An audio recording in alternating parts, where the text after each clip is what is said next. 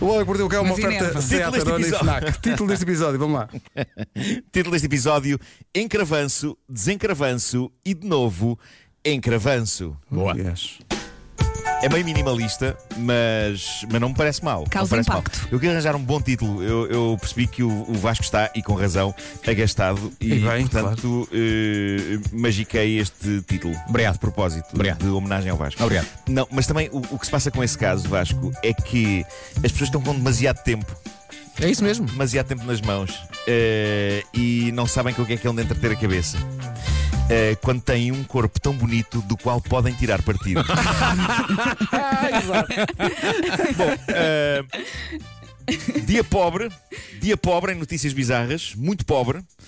Por isso tive de ir chafurdar nos pequenos dramas de pessoas banais nesse antro de embaraço que é a página Tifu do Reddit, onde cidadãos de todos os cantos do mundo desabafam sobre porcaria que levaram a cabo na sua vidinha, de preferência porcaria acabadinha de acontecer, e eis uma bonita história real daquela categoria a que podemos chamar Podia acontecer a Markle, porque é o tipo de coisa que podia acontecer e vocês vão perceber que sim.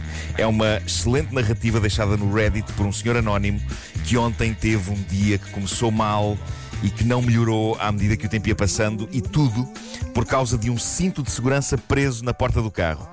Vale mais traduzir o depoimento do senhor, diz ele: Estava eu a sair de casa para o trabalho quando acidentalmente prendo o cinto de segurança na porta do carro. O pedaço de metal que encaixa estava preso entre o exterior e a porta. Tentei abrir a porta do carro para o tirar, só que a porta não abria. Portanto, tive de conduzir até ao trabalho sem o cinto de segurança e quando lá cheguei, tive de passar por cima da manete das mudanças e sair pelo lado do passageiro. Quando acabei o trabalho, tento abrir a porta pelo lado de fora, sem sorte. Por isso, lá tive de abrir a porta do passageiro e, de novo, passar por cima da manete das mudanças para chegar ao assento do condutor.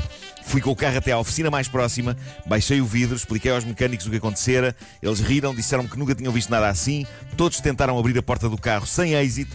Disseram-me que eu tinha de marcar um dia para que eles basicamente arrancassem toda a porta do carro e as dobradiças que depois teriam de ser substituídas. Achei que valia a pena uma segunda opinião. Um outro mecânico onde fui Atenção, só agora ligou, isto não, isto não aconteceu a mim. Podia ter acontecido, mas não aconteceu a mim. Estou a ler um depoimento do Reddit. Bom, ele diz: Achei que valia a pena uma segunda opinião. Um outro mecânico onde fui disse-me que não conseguia fazer nada. Comecei a ficar realmente preocupado, mas ainda havia um terceiro lugar onde eu queria ir, uma outra oficina especializada. Chego lá, um tipo avança até ao meu carro para falar comigo. Eu baixo o vidro e conto-lhe o que se tinha passado. Ele olha para a minha porta em silêncio durante uns 10 segundos. Depois, enfia o braço pela janela. A primeira coisa que faz é carregar no botão de destrancar a porta. Depois leva a mão ao manípulo de abrir a porta e puxa-o. E a porta abre.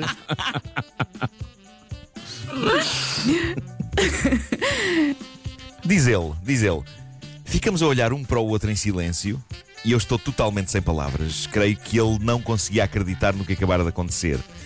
Limite-me a sair dali o mais depressa possível, na esperança de que ele não tenha olhado tempo suficiente para a minha cara e não a tenha fixado. Morri por dentro, com humilhação. Se estão a inquirir-se como é que eu nunca simplesmente destranquei o carro, o que se passa é que não tenho o comando, por isso tenho de trancar e destrancar tudo manualmente. Como é que nunca me ocorreu simplesmente destrancar aquela porta? Sim. Isso ultrapassa-me completamente. Creio que sou um idiota, diz ele. Pá, eu acho isto maravilhoso. Ó Marco, eu, eu reveste adoro- nisto então, não é?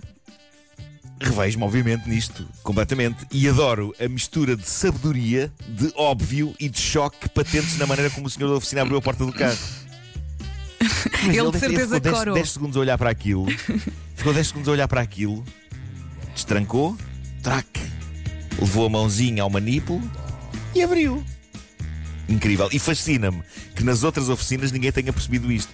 E começa a desenvolver a teste que nas outras oficinas eles perceberam a coisa e das três, uma. Ou estavam a gozar com o tipo, ou acharam que o tipo estava a gozar com eles, ou então acharam simplesmente que se tratava de um chalupa. E pensaram, epá, é deixá-lo ir. É deixá-lo ir. Isto é incrível, tá? Incrível. Pá, Podia espetacular. perfeitamente acontecer-me. Tenho eh, ainda uma história muito gira sobre desespero, solidão, frustração e tutti-frutti em Vamos tempos de isso?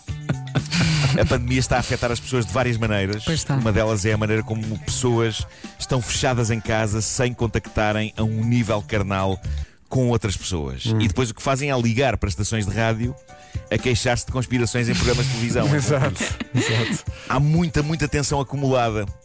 E uma das pessoas com essa tensão acumulada é um jovem de 19 anos chamado Chris, que deixou este desabafo no Reddit. E diz ele: causa do confinamento, eu não tinha relações com ninguém há três meses e estava a ficar desesperado por um pouco de ação. Conheci uma miúda, vamos chamar-lhe Maria, que estava a passar pelo mesmo do que eu.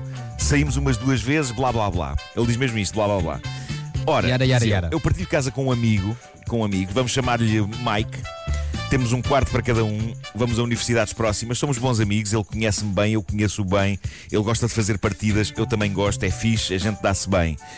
Depois da minha mais recente saída com a Maria, eu disse ao Mike: Olha, que eu acho que vou para a cama com esta rapariga daqui a um, dois dias. E confirmou-se. Dois dias depois, diz ele, a Maria está no meu quarto, as coisas aquecem, sublinho que nenhum de nós teve contacto com o outro género desde há muito tempo. Estamos a curtir, as roupas acabam por sair e quando iniciamos o processo, o Mike entra no quarto. O idiota simplesmente não se limita a entrar. Ficou a conversar. Ele veste, ele veste roupas de bebê, Hã? Hã? Quê? tem uma filha da mãe de uma concha de servir sopa numa mão e uma embalagem de lubrificante na outra. E pôs Surpresa! um ar muito surpreso. E pôs um ar muito surpreso. E sabem, diz ele, sabem o que o estupor diz? Ele diz: Porra, Chris, o que se passa contigo?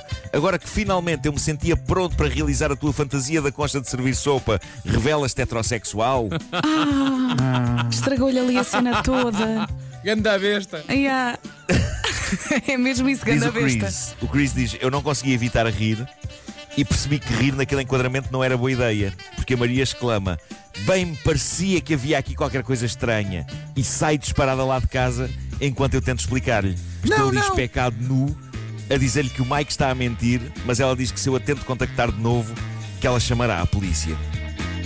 E assim se terminou a E Ficou amizade. outra vez.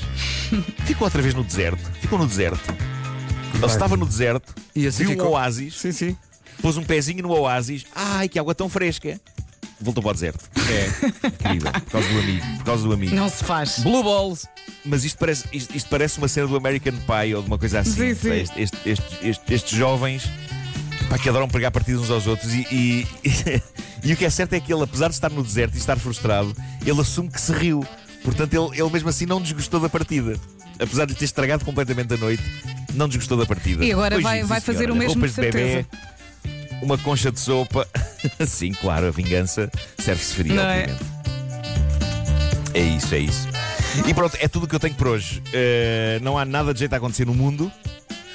Uh, e, e nem na minha própria casa também. Estamos Por aqui e isso, não acontece nada. se nada Uh, acontece, que venham mais amigos com roupa de bebê e conchas da sopa e com lubrificante, isso. não é? Sim, no fundo É apareçam. isso, é isso. E, e daqui a pouco, para me entreter, irei ligar então para a rádio comercial também a queixar-me do Vasco. Obrigado. Obrigado.